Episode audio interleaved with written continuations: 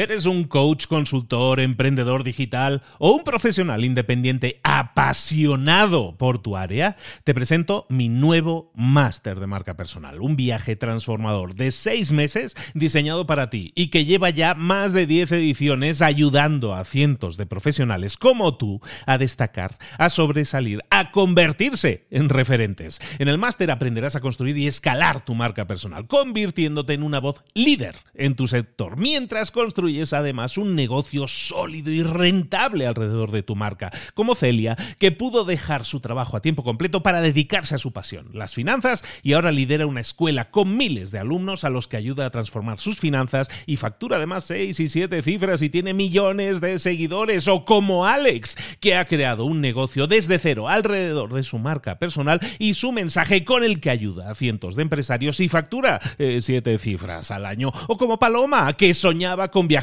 por el mundo y que ahora vive como nómada digital con cientos de miles de seguidores y más de 17.000 alumnos. Gracias al máster, su sueño pasó de ser una idea a una realidad rentable y reconocida.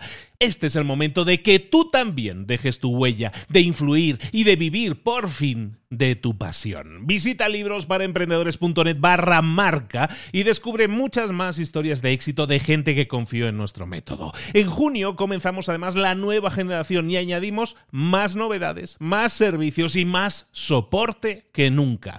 Únete a la élite de profesionales que ya están cambiando sus vidas. ¿Estás listo? ¿Estás lista para desarrollar tu marca personal y ser nuestra próxima historia de éxito? Pues visita librosparaemprendedores.net barra marca y comencemos. Hola, hola, esto es Mentor 360 y hoy vamos a ver cómo funcionan los tipos de interés. ¡Comenzamos!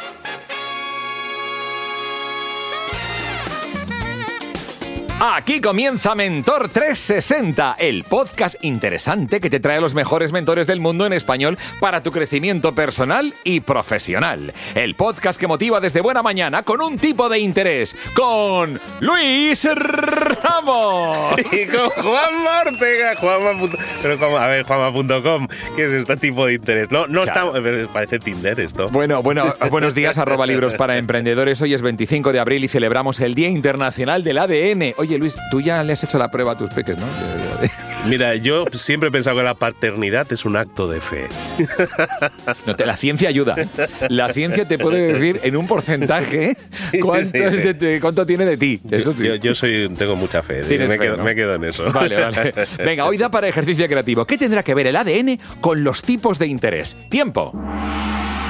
Los tipos, bueno, los que donan, los que donan para, que son tipos muchas veces de interesantes o que, que están muy buscados y las señoritas que quieren inseminación, pero me estoy metiendo en un jardín. En un jardín. Yo te digo que aunque no lo parezca, los tipos de interés tienen algo en común con esta molécula. Igual que el ADN es la base de nuestra vida, los tipos de interés son la base de la economía, señores. Pero vamos a descubrir más sobre ellos gracias a nuestra mentora. Pues efectivamente, llegó el momento de entender cosas de economía. Hoy vamos a hablar de los tipos de interés, que es un tema que, bueno, que está rondando siempre. Es que para la hipoteca tenemos tipos de interés, para pedir dinero prestado, para la tarjeta de crédito, para cualquier cosa. Bueno, comprar coche, mm, pagas interés. Si no lo pagas al contado, claro. Entonces siempre estamos rodeados de tasas de interés, de tipos de interés. ¿Cómo funcionan los tipos de interés? ¿Quién es el listo que los está definiendo? ¿Y por qué nos lo ponen tan caro? ¿Por qué nunca nos ayudan? Siempre está como del lado del, del banco. ¿Qué, qué, qué pasa aquí? ¿Qué es esto? Vamos a entender cómo funciona a nivel eh, tipos de interés nuestra economía y entenderlo nos va a permitir siempre tomar mejores decisiones, entender mucho mejor cómo funcionan las cosas y así también pues crecer, medrar en, una, en un entorno en el que tú sabes las reglas del juego y los tipos de interés son sin duda reglas del juego. Cada vez que hablamos de economía tenemos que irnos con la fuente con la que sabe y la que sabe aquí es economista, comunicadora, divulgadora, autora, coautora del podcast Así funciona esto y pues es nuestra economista de cabecera aquí en el 360, Ana Comellas. ¿Cómo estás, querida? Hola, ¿cómo estás, Luis? Encantada de estar contigo, como siempre. Pues yo aquí mejor de lo que me merezco, Ana. ¿Para qué te, para qué te engaño? ¿Para qué te Eso es que engaño? tienes unos tipos de interés muy bajitos.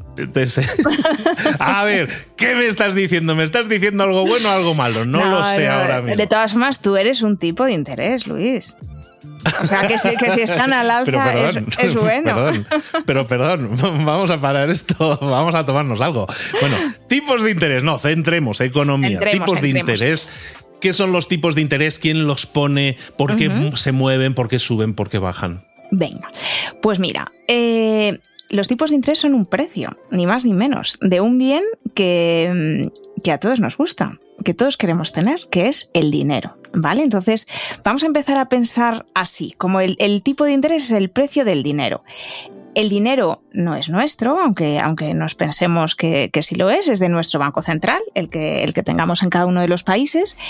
Y ese tipo de interés es lo que a mí me cuesta tener el dinero a mi disposición durante un periodo de tiempo, como alquilar un coche, exactamente igual. ¿Vale? Entonces, cuando yo voy al banco y le pido un préstamo em, y le pido, no lo sé, eh, 10.000 euros o dólares o pesos o lo, que, o lo que le quiera pedir, el banco me va a decir, durante cuánto tiempo, me va a hacer una serie de preguntas para ver el riesgo que yo tengo a la hora de devolver ese dinero y va a poner un precio. Va a decir, oye, pues por prestarte este dinero durante un año, me invento, eh, este es el precio que te voy a cobrar, un 5%. Entonces, si me has pedido 1.000, me vas a tener que devolver dentro de un año 1.050.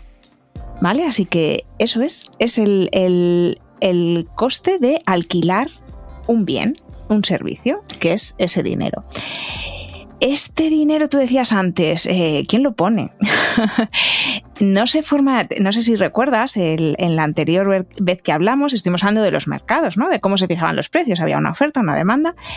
Aquí es parecido, pero eh, no voy a tener muchos productores, solamente hay un productor en cada país que, fabrica el dinero, que tiene la sartén por el mango, ¿vale? En, el caso de España es el Banco Central Europeo, que no solamente tiene la sartén por el mango para España, sino para todos los países de la zona euro. En el caso de Estados Unidos es la Reserva Federal. Bueno, cada país tiene su Banco Central. ¿Vale? Va a decidir cuánto dinero produce y va a decidir a qué precio está ese dinero. ¿Vale? Vamos a pensar, eh, Luis, en una cadena de distribución. ¿Vale? El dinero lo fabrica el Banco Central. Vamos a volver, mira, de hecho, a las naranjas, ¿no? En el ejemplo de las naranjas teníamos un agricultor que era el que producía las naranjas. Luego hay un distribuidor, que es el que lleva las naranjas del agricultor al supermercado. Y luego estaría el consumidor, el que compra las naranjas. ¿Vale? Pues aquí con el dinero vamos a tener algo parecido. Tenemos un productor, que es el Banco Central, que es el que imprime el, dinero. Bueno, hoy en día se imprime poco, ¿vale? Se imprime alrededor de un 7, un 8% de la cantidad de dinero que hay en una economía, porque ya sabemos que cada vez utilizamos eh, más medios digitales. No solo eso, sino que además los grandes bancos Em, no, no necesitan como ese dinero físico porque mucho de él se mueve de manera, de manera electrónica. Pero bueno, vamos a seguir con la imagen ¿no? de la maquinita de, hacer billetes, que, nos vale igual para el propósito. Entonces, el Banco Central tiene esa maquinita, produce los billetes, se los va a eh, vender o alquilar, como hemos dicho, a los bancos, que van a ser nuestros intermediarios, van a ser los que lleven las naranjas desde el agricultor hasta, hasta el punto de consumo. Y luego vamos a estar los consumidores de, de ese dinero. Y los consumidores vamos a ser familias, ¿vale? Pero van a ser también las empresas y muy importante también va a ser el propio Estado. El Estado es un consumidor más en la economía. ¿Vale? Porque, bueno, pues eh, tiene que hacer sus cosas, sus carreteras, sus colegios, sus hospitales. Em, y entonces esta es, digamos, como, como la cadena de, producción lógicamente, cuando estamos pensando en las naranjas, el, productor de naranjas vende a un precio, a un euro. Eh, la persona que te lleva las naranjas desde la huerta hasta, hasta, la, hasta la tienda eh, va a ponerle a, ese coste suyo de, un euro la naranja, le va a sumar los costes de vamos a llamarlo de transporte de, un sitio a otro, le va a añadir su margen y va a vender las naranjas en el punto de venta no a un euro, sino lo va a vender a tres euros, por ejemplo. ¿Vale? Teniendo en cuenta esos costes y, y bueno, pues es su trabajo, el valor que ha añadido a las naranjas por ponerlas en un sitio o en otro. Y con los bancos va a ocurrir lo mismo. Los bancos van a comprar dinero a un precio, que es el que, el que oímos en las noticias cuando decimos eh, la Reserva Federal ha puesto los tipos de interés en un 4,5%, ¿vale? Que es el que, el que, mm, el que estaba eh, ahora a principio de año. Pues ese 4,5% es el precio que los bancos compran el dinero. ¿vale? Eh, y luego esos bancos pues van a trasladar es el, dinero a la economía real, que llamamos, a los de la gente que, utilizamos el dinero y compramos, a otro precio que va a ser superior al, al, que lo está comprando, ¿vale? Como cualquier otro productor. Un banco tiene eh, una serie de riesgos, ¿vale? Es verdad que el dinero, eh, bueno, no se le puede estropear como unas naranjas, ¿vale? Porque el, el, que transporta las naranjas de un sitio a otro, pues asume una serie de riesgos. ¿Qué pasa si se me estropean las naranjas? ¿Qué pasa si mi, no lo sé, si mi camión vuelca y no soy capaz de llegar? Va a tener una serie de riesgos. Los bancos también tienen una serie de riesgos, principalmente el que se llama riesgo de crédito, que es que te preste a ti el dinero y tú no se lo devuelvas, ¿vale? Entonces, em, cuando te va a dar el, dinero a ti, empresa, a ti, consumidor, a ti, Estado, le va a añadir un margen, igual que el de, igual que el señor que, lleva las naranjas, ¿vale? Teniendo en cuenta ese riesgo. Entonces, em, ¿qué tipo de riesgos va a tener en cuenta el banco? Mira, a nivel personal de la economía, lo que tú dices, ¿no? Cuando yo voy al banco a pedir dinero, bueno, pues no es lo mismo que tú pidas dinero para un gasto que para hacer una inversión, ¿vale? Por ejemplo, el, tipo de interés que te va a cargar a tu tarjeta de crédito, que es para gastar, siempre va a ser mucho mayor que el tipo de interés eh, pues para una casa, para comprarte una casa, para, una hipoteca. Eh, ¿Por qué? Porque además en el caso de una hipoteca el banco va a tener en cuenta otra cosa, que es que tú tienes algo que garantiza que él va a recuperar ese dinero de una forma u otra, ¿no? Una hipoteca no es más que avalar con tu propia casa eh, ese préstamo que te están dando por la casa. ¿Vale? Luego, además, por ejemplo, si, la casa la compramos entre tú y yo, Luis, pues al final eh, el banco está diversificando el riesgo, porque a lo mejor tú pierdes el trabajo y yo no, y vamos a poder seguir pagando la hipoteca, ¿no? Al final reparte el dinero, lo que se llama solidariamente, entre, entre todas las personas de la deuda. O si yo pido el, préstamo para la casa y tú avalas em, y tú avalas con, con, tu trabajo o con otro patrimonio que tú tengas esa casa, ¿vale? Entonces, cuanto más riesgo tenga el banco de no recuperar su dinero, más caro me lo va a cobrar, más alto va a ser el tipo de interés. De todas formas, siempre pensamos que son los bancos los que prestan dinero, pero nosotros también les prestamos dinero a los bancos y a otros agentes económicos.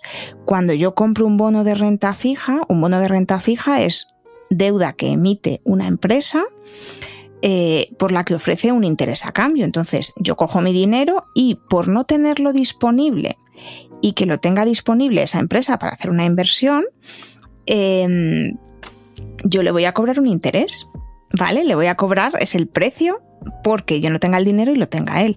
Cuando yo estoy comprando eh, deuda pública, una letra del tesoro, que es como se llama en España, pero vamos, todos los gobiernos emiten deuda, cuando yo compro esa deuda al final estoy dejando de disponer de mi dinero y se lo estoy prestando a mi gobierno para que con ese dinero haga inversiones, etcétera, y al final de un periodo a mí me pague unos intereses, ¿vale? Me devuelva mi dinero más una cantidad.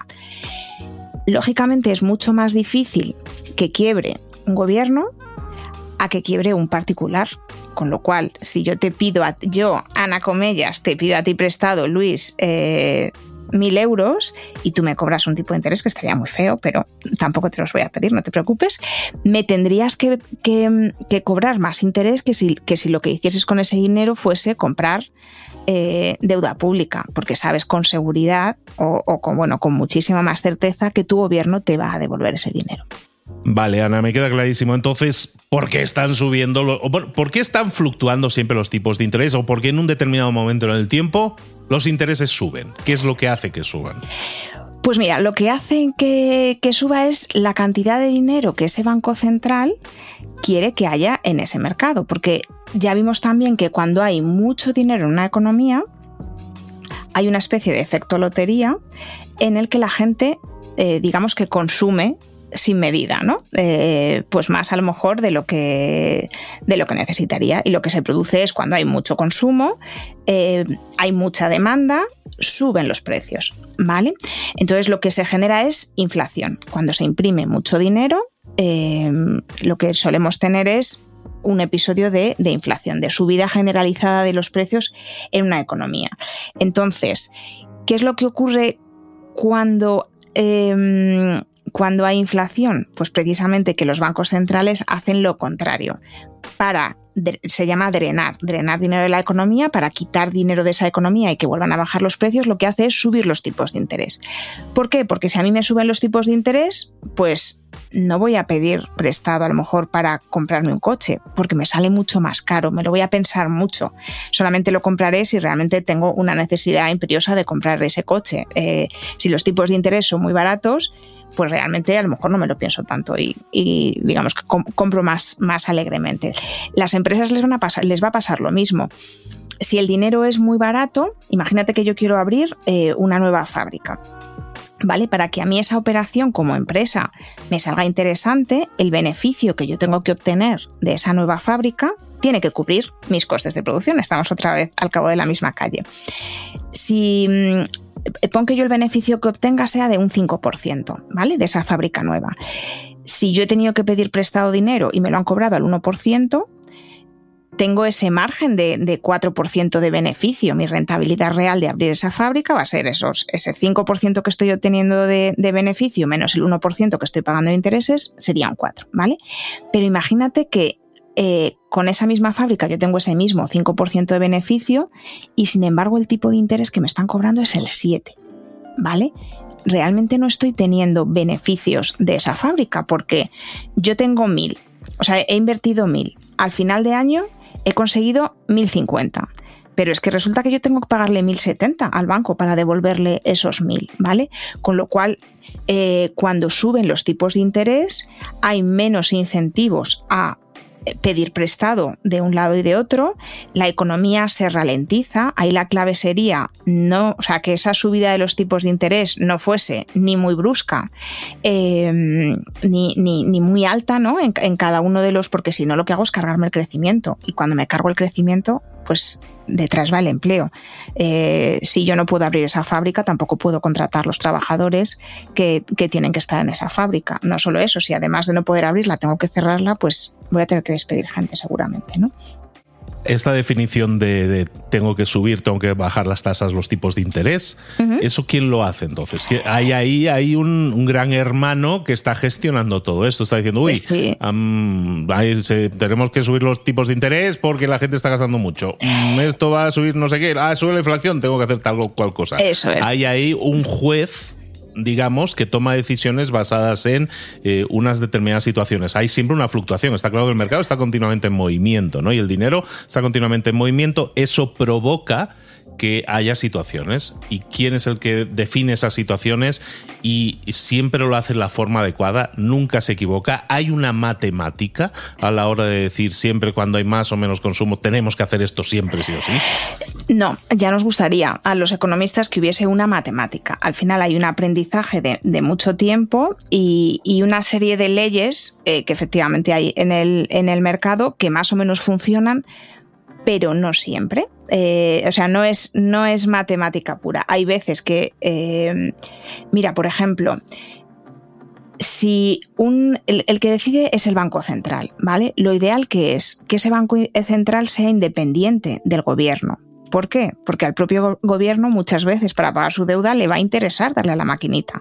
Si le doy a la maquinita, em, no solamente van a subir los precios dentro de mi país, sino que va a ocurrir otra cosa. Mi moneda va a valer menos, ¿vale? Cuando hay mucho de algo en el mercado, eh, vale menos.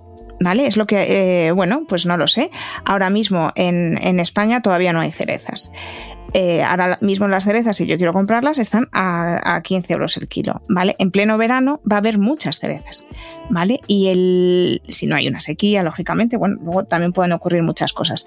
En pleno verano va a haber muchas cerezas y el precio va a bajar, ¿vale? Va a haber, eh, bueno, pues digamos como que, menos... Eh, hay tantas que, son baratas, va a haber menos apetito por ellas y, su precio va a ser más barato.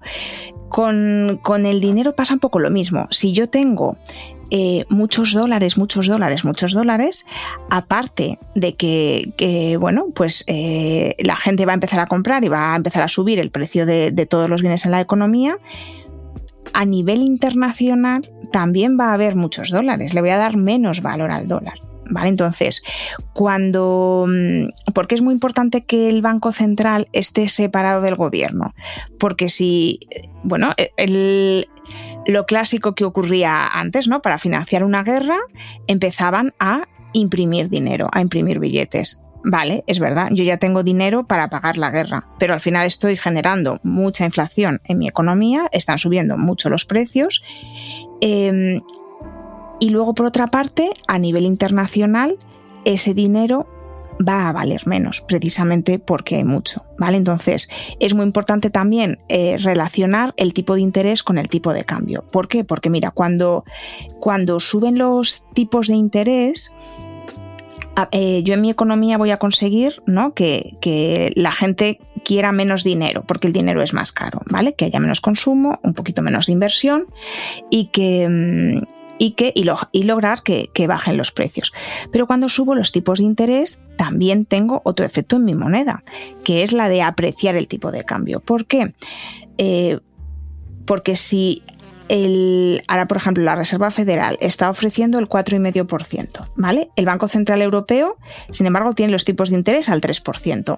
Imagínate que yo fuese un inversor libre como el viento y mm, eh, tengo una cantidad de dinero y la quiero invertir. ¿Dónde me va a compensar más? ¿Invertir en Estados Unidos donde me están dando más por mi dinero o invertir en Europa donde me están dando un poco menos? Como siempre te vas a donde haya más beneficios, está claro. Eso es, a Estados Unidos. Entonces, para poder invertir en Estados Unidos voy a tener que comprar dólares. ¿Vale? Y si hay más demanda de dólares eh, a la misma cantidad de, de, dólares en el mercado, va a subir el precio de dólar. El, tipo de cambio, que es al fin y al cabo un precio, eh, va a subir. Entonces voy a conseguir apreciar mi moneda. Esa apreciación va a tener consecuencias también en, los mercados internacionales, especialmente si es el dólar, que es, es, la moneda internacional por excelencia, lo que todo el mundo quiere, eh, quiere tener si el dólar está muy caro, está muy bien para la gente de mi país que quiere importar de mi país, si mi país es, Estados Unidos, la gente que quiere importar cosas. ¿Por qué? Porque a cambio del dólar yo tengo mucha moneda de otro país, con lo cual puedo comprar barato fuera, voy a importar barato. Sin embargo, va a ocurrir el efecto contrario en los otros países, ¿vale? Eh, yo en Estados Unidos no voy a poder venderle mucho a Europa o a Filipinas, ¿vale? Porque allí va a costar tanto comprar dólares para poder pagar los, productos de allí, de, Estados Unidos, que, me va a salir muy, muy caro comprarlos. Con lo cual voy a eh, favorecer las importaciones. Si yo tengo un tipo de cambio muy alto, si mi moneda está muy apreciada, voy a favorecer las importaciones y sin embargo voy a perjudicar eh, las exportaciones. Entonces, decías, como estos son fórmulas matemáticas, no, no son fórmulas matemáticas, porque precisamente la, economía del país tendrá que ver a la hora de subir tipos de cambio, pues cómo va a afectar, por ejemplo, las importaciones, exportaciones y, en función de a lo que se dedique esa economía, si se dedica a recibir mucho turismo o se dedica a exportar petróleo, pues eh, las consecuencias van a ser muy diferentes. ¿vale? Ha habido veces que, em, mira, por ejemplo, en, Europa, llevábamos, antes de estas subidas de los tipos de interés, antes de, esta inflación, llevábamos mucho, antes de la guerra de Ucrania, llevábamos mucho tiempo con los tipos de interés negativos, ¿vale? Tipos de interés negativos significa que yo te presto mil euros y tú dentro de un año no es que me devuelvas 1050, es que me devuelves 950. ¿Vale? Que es algo como que, nos cuesta entender y, que de hecho eh, ha ocurrido muy poquitas veces, ¿vale? Entonces, el dinero era gratis realmente. El tipo de interés del Banco Central Europeo era cero. Ahí podríamos haber esperado una gran inflación.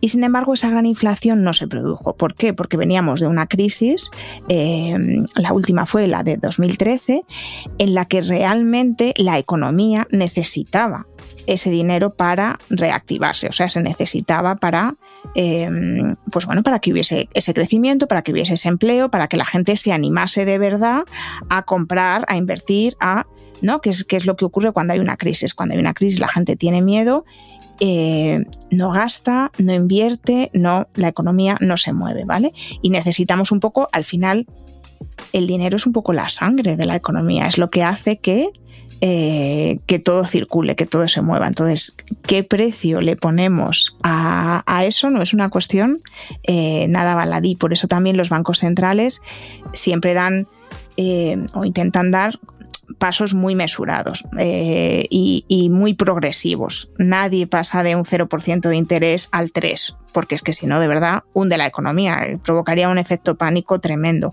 Lo va a ir haciendo eh, poquito a poco y midiendo un poco las consecuencias que eso tiene en, esa economía. Oye, Ana, ya para terminar, última preguntilla. ¿Hay países en los cuales parece que hay siempre como más inestabilidad, como que tienen más variabilidad, ¿no? Que sube y más baja el tipo de interés, ¿no? Por la razón que sea, y muchas pueden ser, como dices, locales o pueden ser influencia internacional o lo que sea. Hay, sin embargo, otra serie de países que tradicionalmente dices, es que nunca se escucha hablar de ellos, que parece que son como más estables, que todo lo tienen como más controlado. ¿Eso es realmente así? ¿Hay países que gestionan mejor esas economías que otros? ¿Hay alguien que sepa más que otros? Yo creo que sí, que hay países que, gestionan. Esto es como empresas. Es que al final un país em, siempre vemos, o sea, tenemos esos tres agentes económicos, ¿no? Las familias, las empresas, los estados. Y, y, nos puede parecer que son muy diferentes unas de otras, pero al final no son muy diferentes unas de otras. Hay familias que se gestionan mejor que otras, hay empresas que se gestionan mejor que otras y hay países que se gestionan mejor que otros. Yo creo que un país tiene que tener muy claro eh, igual que las familias y las empresas, cuál es su objetivo, ¿vale? Lo primero es lo primero, lo segundo lo segundo y lo tercero lo tercero. Cuando no tengo eso muy claro, pues corro el riesgo de estar eh, dándole mucha importancia a lo tercero y, no a lo primero. Entonces, hay países que su objetivo es el crecimiento y para favorecer ese crecimiento, pues a lo mejor, em, pues bueno, no tienen en cuenta eh, políticas sociales para que existan unas garantías para el trabajador, un salario mínimo, una serie de impuestos a las empresas em, para poder financiar todo eso, etcétera. Eh, y hay, sin embargo, otros países, pues bueno, que tienen un objetivo más social, más de, más de bienestar de sus ciudadanos y ponen eh, una serie de, de barreras y de em, y de, mm, y de mecanismos ¿no? para, conseguir eso. Entonces, yo creo que cuando un, eh, un país lo tiene, un gobierno eh, lo tiene claro y pone sus medios a funcionar unas cosas o en las otras, pues en las que, en las que tenga puesto su objetivo, lo, lo, lógico sería pensar que será más eficiente y a lo mejor en otras cosas que no está prestando tanta atención, pues va a tener más volatilidad. Pero no existe la economía perfecta, ¿vale? No. Todos los países, además, es que es un poco la vida, Luis. Eh, bueno, a lo mejor yo tengo la economía perfecta ahora mismo, pero va y me estalla una guerra o tengo una enfermedad eh, como el COVID que hace que de repente eh, todo se pare y todo cambie. Con lo cual, siempre la economía va a tener que estar ajustándose. Siempre va. a lo mejor la fórmula que probaste hace 10 años que te funcionó, de repente ante el mismo evento ¿vale? O sea, la inflación yo la tenía al 7% hace 5 años, hice N, ¿no? Subí los tipos de interés. Y ya con eso lo tuve resuelto en, un año y a lo mejor ante lo mismo eh, aplico la misma receta, pero hay otra serie de factores que, mm, que, hacen que el resultado sea muy, muy diferente. Con lo cual, pues bueno, no es, somos una ciencia social, no, no una ciencia exacta. Así que, así que nada, tendremos que seguir con estas incertidumbres y, volatilidades. No, pero me quedo también con este, con este, con este subrayado que pongo sobre esta frase que decías de que la economía, que lo comentaste en algún programa anterior, que la economía se compone de esas tres partes, ¿no? De las familias, de las empresas y de los gobiernos, que muchas veces nos o, nos dejamos en manos de los gobiernos demasiado y no tomamos nuestras mejores decisiones a nivel familiar, o las empresas también pueden pecar a veces de lo mismo y no tomar las mejores decisiones. Al final uno debe ser dueño sus decisiones y para eso tener el mejor conocimiento posible y a intentar hacerlo lo mejor posible. Pero ser dueños de su destino depende en la mayoría de cada una de cada, cada una de esas unidades, ¿no? Y hay que tomar las, las mejores decisiones en cualquiera de los casos de forma constructiva. Tú quieres lo mejor para tu familia, se supone que quieres lo mejor para tu empresa, se supone que quieres lo mejor para tu país, ¿no?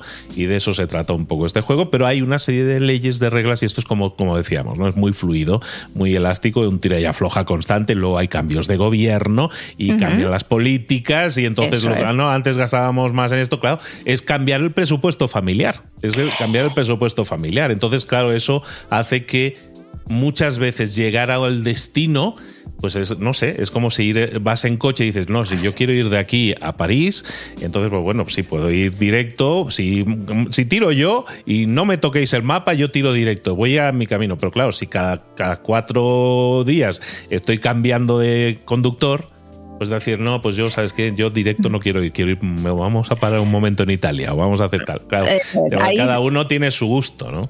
Ahí sí que es verdad que yo creo que lo importante sería que la economía garantice cierta estabilidad. Siempre va a haber cosas que lo que hablábamos, ¿no? Que, van a estar en la incertidumbre, pero es verdad que si yo quiero montar una empresa, eh, pues no sé, no quiero que se inventen un impuesto sobre el no sé qué pasa mañana, ¿no? Tiene que, es verdad que tiene que haber una cierta, una cierta coherencia. Y es verdad también, mira, lo que, lo que decías antes del presupuesto familiar. Si, si yo, por ejemplo, en mi país hay una, hay una sanidad universal gratuita, pues dentro de mi presupuesto familiar no voy a tener que tener en cuenta el gasto sanitario. Sin embargo, voy a tener probablemente que pagar más impuestos que, el del país que sí que tenga que, que, incluirlo. Y volvemos un poco a lo mismo. Al final la economía es la forma de organizarse de, de un Estado. Y efectivamente, están esos, de los impuestos, De los impuestos hablamos otro día, si quieres. De los impuestos hablamos nota, otro nota.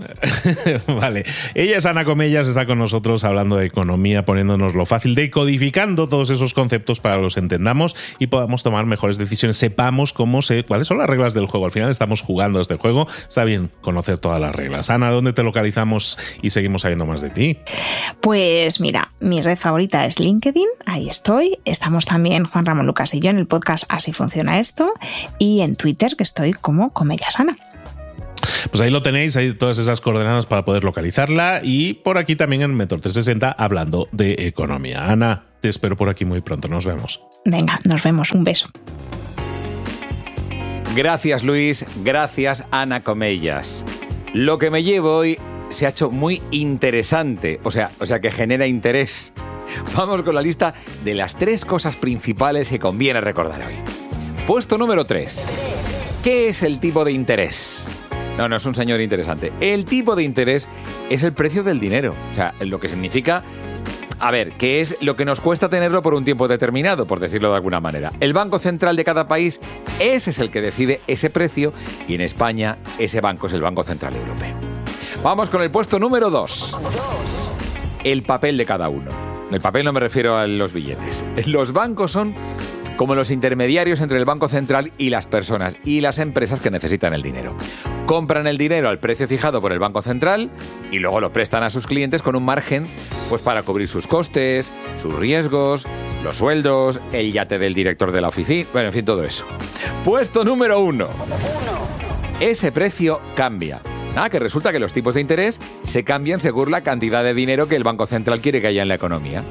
O sea, si hay mucha inflación, por ejemplo, ¿qué hace el Banco Central? Pues sube los tipos de interés. Así la gente pide menos dinero, frena la subida de precios. No sé si te queda claro, ¿eh? pero bueno, es que cada país además maneja su economía y el tipo de interés de manera diferente. Y claro, y todo esto cambia además con lo que pueda pasar en el mundo, en cada país. No, si la economía desde luego sí que es un mundo, ¿eh?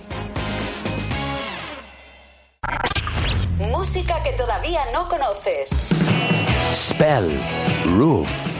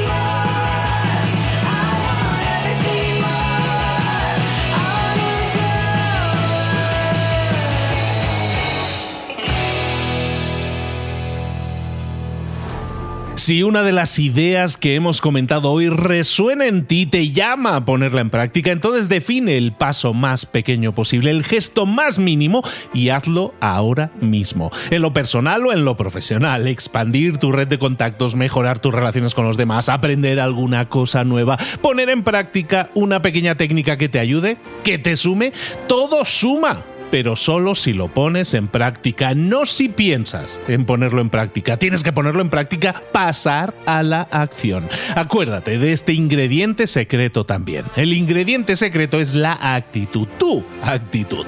Tu actitud transmite. Si sales a la calle con ganas, la gente lo va a notar. Si sales a la calle sin ganas, la gente también lo va a notar. El mundo está ahí fuera, te está esperando. Por lo tanto, sal ahí fuera, sal a la calle sal con ganas, con actitud. No esperes a mañana. Ya sabes lo que tienes que hacer y ya sabes que lo puedes hacer hoy. No veas pasar la vida, vive la vida. Tienes las mismas 24 horas que tienen los demás. Haz que valgan la pena. Entrega en estas próximas 24 horas tu mejor versión. Te esperamos aquí mañana para continuar creciendo. Te esperamos aquí mañana con más mentores.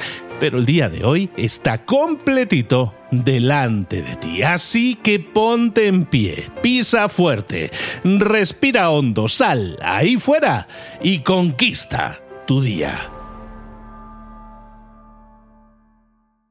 ¿Eres un coach, consultor, emprendedor digital o un profesional independiente apasionado por tu área? Te presento mi nuevo máster de marca personal, un viaje transformador de seis meses diseñado para ti y que lleva ya más de 10 ediciones ayudando a cientos de profesionales como tú a destacar, a sobresalir, a convertirse en referentes. En el máster aprenderás a construir y escalar tu marca personal, convirtiéndote en una voz líder en tu sector, mientras construyes es además un negocio sólido y rentable alrededor de tu marca, como Celia, que pudo dejar su trabajo a tiempo completo para dedicarse a su pasión, las finanzas, y ahora lidera una escuela con miles de alumnos a los que ayuda a transformar sus finanzas y factura además seis y siete cifras y tiene millones de seguidores, o como Alex, que ha creado un negocio desde cero alrededor de su marca personal y su mensaje con el que ayuda a cientos de empresarios y factura eh, siete cifras al año, o como Paloma, que soñaba con viajar viajar por el mundo y que ahora vive como nómada digital con cientos de miles de seguidores y más de 17.000 alumnos. Gracias al máster, su sueño pasó de ser una idea a una realidad rentable y reconocida. Este es el momento de que tú también dejes tu huella, de influir y de vivir por fin de tu pasión. Visita librosparaemprendedores.net barra marca y descubre muchas más historias de éxito de gente que confió en nuestro método. En junio comenzamos además la nueva generación y añadimos más novedades, más servicios y más soporte que nunca. Únete a la élite de profesionales que ya están cambiando sus vidas. ¿Estás listo? ¿Estás lista para desarrollar tu marca personal y ser nuestra próxima historia de éxito? Pues visita librosparaemprendedores.net barra marca y comencemos.